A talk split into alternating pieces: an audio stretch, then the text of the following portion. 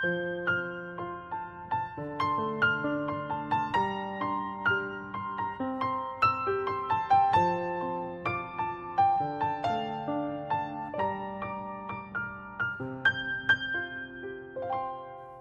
家好，我们是读书郎，我是既然。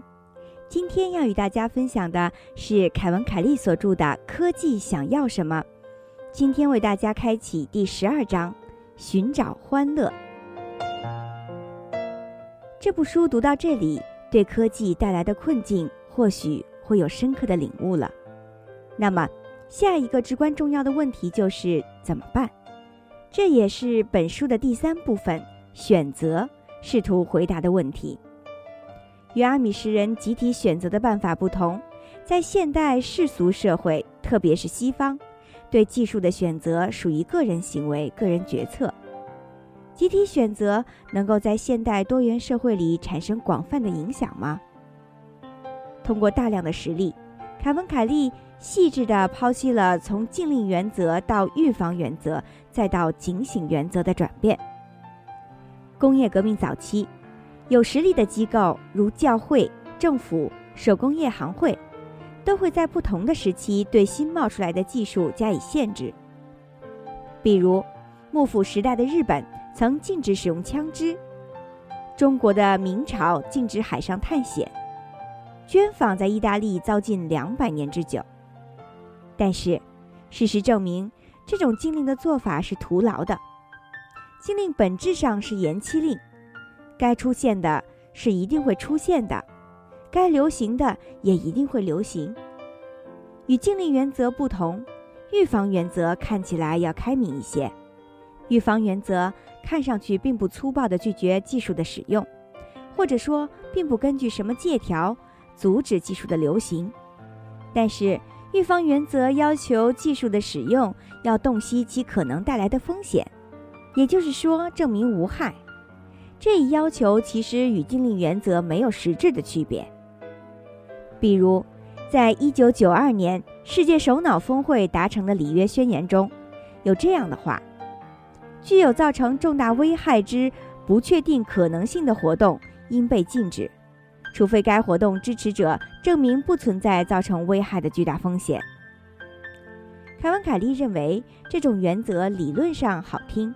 但实际上是行不通的。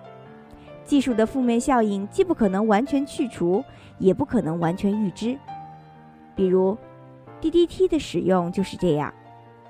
六十年前，DDT 是有功之臣，它消灭了百分之五十以上的疟疾。但是，十几年之后，DDT 对水资源、土壤、物种的侵害就昭然天下了。代替预防原则的应该是警醒原则，主动的去预测和评估技术可能发展的方向，如同对待生物后代一样。我们可以，而且应该不断的为科技后代寻找技术益友，引导他们朝最好的方向发展。试图驾驭或者拒绝技术元素都是片面的，不如学会与技术元素共同进退，而不是针锋相对。凯文·凯利提醒道，在基因技术、计算机技术、信息技术和纳米技术这四个领域，自我复制、自我繁殖、滚雪球式的发展已经大大提高了技术元素的复杂性，科技的自主性也在同步增长。对有害技术的合理反应，不是放弃研发或者停止生产科技产品，而是开发更好的、更具生命亲和力的技术。善用我们的选择，这就是出路。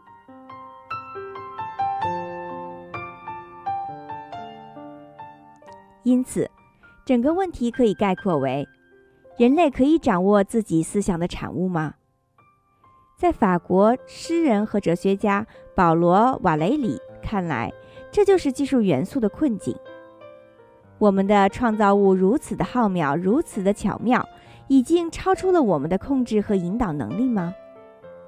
当技术元素被数千年的推动力驱使前进时，我们有哪些选择可以用于为它导航呢？在技术元素的规则范围内，我们到底有没有自由？通俗点说，控制杆在哪里？我们有很多的选择，可是这些选择不再简单明显。由于科技的复杂性增加，技术元素需要更加复杂的响应。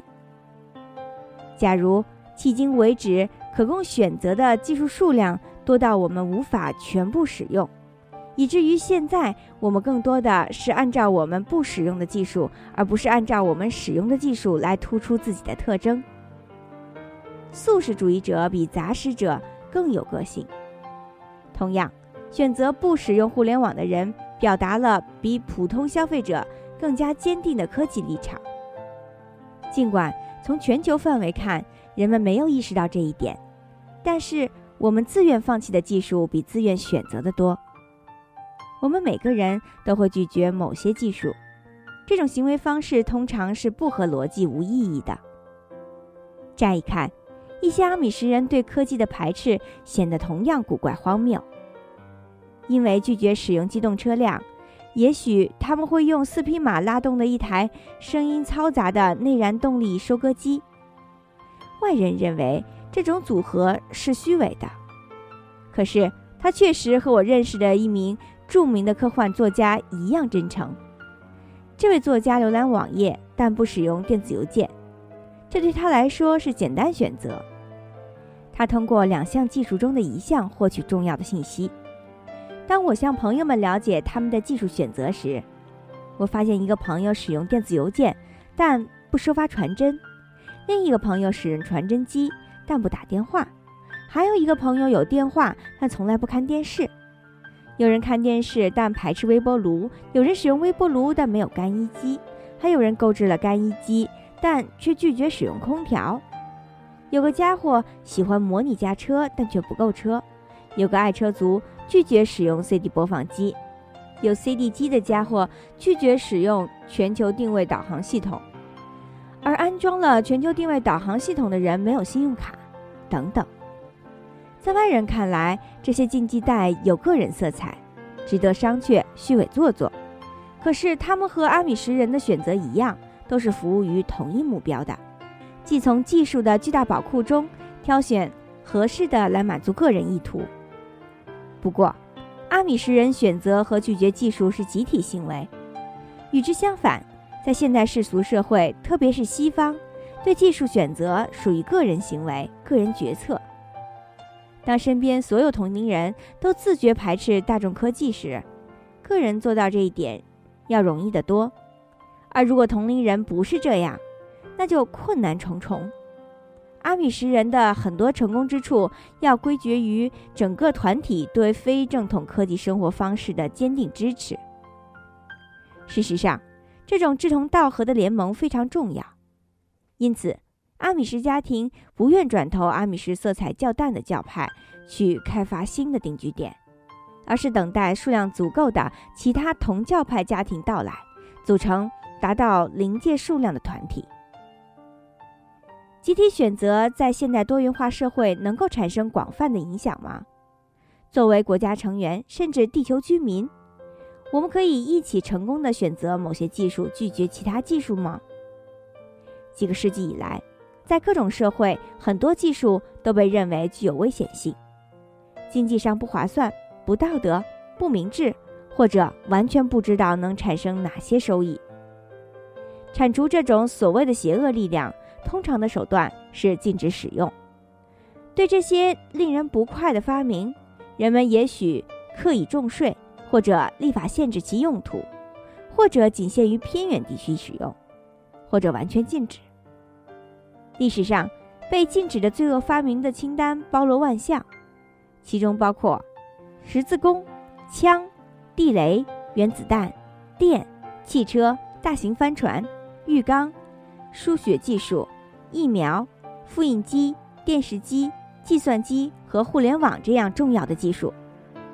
可是历史经验告诉我们，一个社会很难长期集体排斥某些技术。最近我分析了过去一千年中能够找到的所有大范围的技术禁令的案例。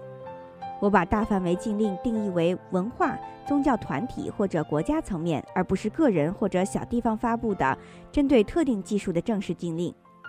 我没有统计被忽视的技术，只考虑了被主动放弃的技术。我发现了大约四十个符合这些标准的案例。对于一千年的时间跨度来说，这不算很多。事实上，要列出其他在一千年里只出现了四十次的事件是并不容易的。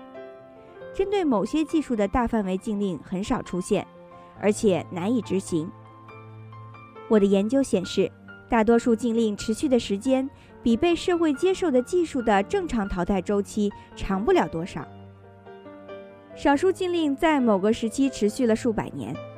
当时，一项技术的改进也需要几百年的时间。幕府时代的日本禁止用枪，明代中国禁止海上探险，时间都长达三个世纪。绢纺在意大利被禁了两百年。还有几项禁令在历史上持续了这么长时间，由于法国同业工会几任抄写员的拖延，印刷术迟迟不能引入巴黎。不过，也只有二十年。随着技术生命周期加速，一项流行的发明几年内就会消退，技术禁令的期限自然也就缩短了。禁令也许持续时间不长，而它在发布期内是否真正有效却是很难回答的问题。很多早期禁令是基于经济原因，法国人禁止生产机织棉纺品的原因。和英国家庭纺织工在卢德运动期间禁止使用宽大的织袜机相同，两国农村家庭式的作坊的业务会因此受到影响。经济禁令短期内可以实现目标，但是通常也推动了该技术后来为大众接受的必然转变。其他有些禁令针对的是安全问题。古希腊人首先使用十字弓。他们称之为腹弓，因为这种武器需要借助腹部的肌肉力量拉开弓弦后装箭。与紫杉木制成的传统武器长弓相比，十字弓的威力和致命性远远超过前者。十字弓相当于今天的 AK-87 这种进攻型武器。教皇伊诺森二世在1139年举行的第二届拉特朗大公会议下令禁用十字弓。理由与今天世界上大多数的国家法律禁止市民拥有火箭筒相同。大家认为这两种武器的快速、大规模杀伤力用于保卫家园和狩猎时过于暴力，打击面太大。在战场上是好武器，但不适合和平时期。可是，按照十字弓历史爱好者戴维·巴克拉克的观点，这些十字弓禁令完全没有效果。整个中世纪鼎盛期，十字弓继续成为主流的手持发射武器，用于堡垒和船只的防御时尤为重要。十字弓的五十年禁令，就像今天对黑社会使用冲锋枪的禁令一样无效。如果我们从全球视角观察科技，禁令的有效期似乎非常短暂。一种工具在某个地方被禁，就会在另外一个地方大行其道。一二九九年，佛罗伦萨官员禁止该市的银行家在账本上使用阿拉伯数字。可是，意大利其余的地方都在积极地使用这种数字。在全球性的市场中，东方不亮则西方亮。一项技术在某地被禁，就会流入其他地区。转基因食品被普遍认为不合法，而且的确有国家禁止转基因食品上市。可是，全球范围内种植转基因作物的土地面积每年增长百分之九。尽管某些国家禁用核能，但是核电站的发电量全球年增长率是百分之二。唯一被世界各国有效限制的，似乎是核武器，它的库存量不断的减少。一九八六年达到高峰时是六万五千枚，现在是两万枚。但是，有能力制造核武器的国家数量却在攀升。在这个联系紧密的世界，技术传承的加速使最具意义的禁令也无法持久生效。禁令本质上是延期令。这些人，例如阿米什人，认为这种延期对他们很有帮助。其他人则希望在延期期间能够发现更具吸引力的替代技术，这是有可能实现的。可是，大量的禁令完全不能淘汰某项被认为具有破坏性和道德败坏的技术。技术可以被延迟推广，但不会消失。这些对象广泛的禁令极少发挥效力的部分原因是，我们通常不能理解首次出现的新发明。每一种新的理念都充满了不确定性，不论原创者多么确信他的最新理念将改变世界，或者结束战争，或者铲除贫困，或者娱乐大众，事实是没有人知道它会产生什么后果，甚至理念的短期效应也不是很明朗。历史上。被发明人误导的技术预期的案例非常多。托马斯·爱迪生相信，他的留声机将主要用于记录濒死之人最后的遗嘱。早期支持者资助无线电设备研究，是因为相信它将成为向农民布道的理想工具。人们最早把伟哥作为治疗心脏病的药物进行临床验证。互联网发明的最初目的。是为了防止灾害发生时通信数据丢失而进行备份。只有极少的伟大创新一开始就触及了它最终达到的高度。这意味着，在一项技术尚未长大成人之前，预想它可能产生什么危害几乎是不可能的。我们不知道技术发展成熟之后会发挥什么作用，只有少数技术例外。一项发明需要早期接触者经常使用，并与其他发明多次碰撞，这样可以精炼它在技术元素中的作用。与人类一样，不熟悉技术的首次亮相常常以失败告终，之后才会找到更好的用武之地。从诞生那一刻起，就一直保持初始作用的技术是罕见的。更常见的是。发明家宣称他的最新发明具有某种预期的效果，但很快就被证明不符合事实。于是又宣传这项发明具有其他一系列效用，可是这些效用中真实实现的很少。如此循环，直到现实引导该技术开始产生边缘的、未曾预料的效用。有时。边缘效用发展到极具颠覆性的情况，最终成为标准效用。当技术获得这样的成功时，早期的失败就被掩盖了。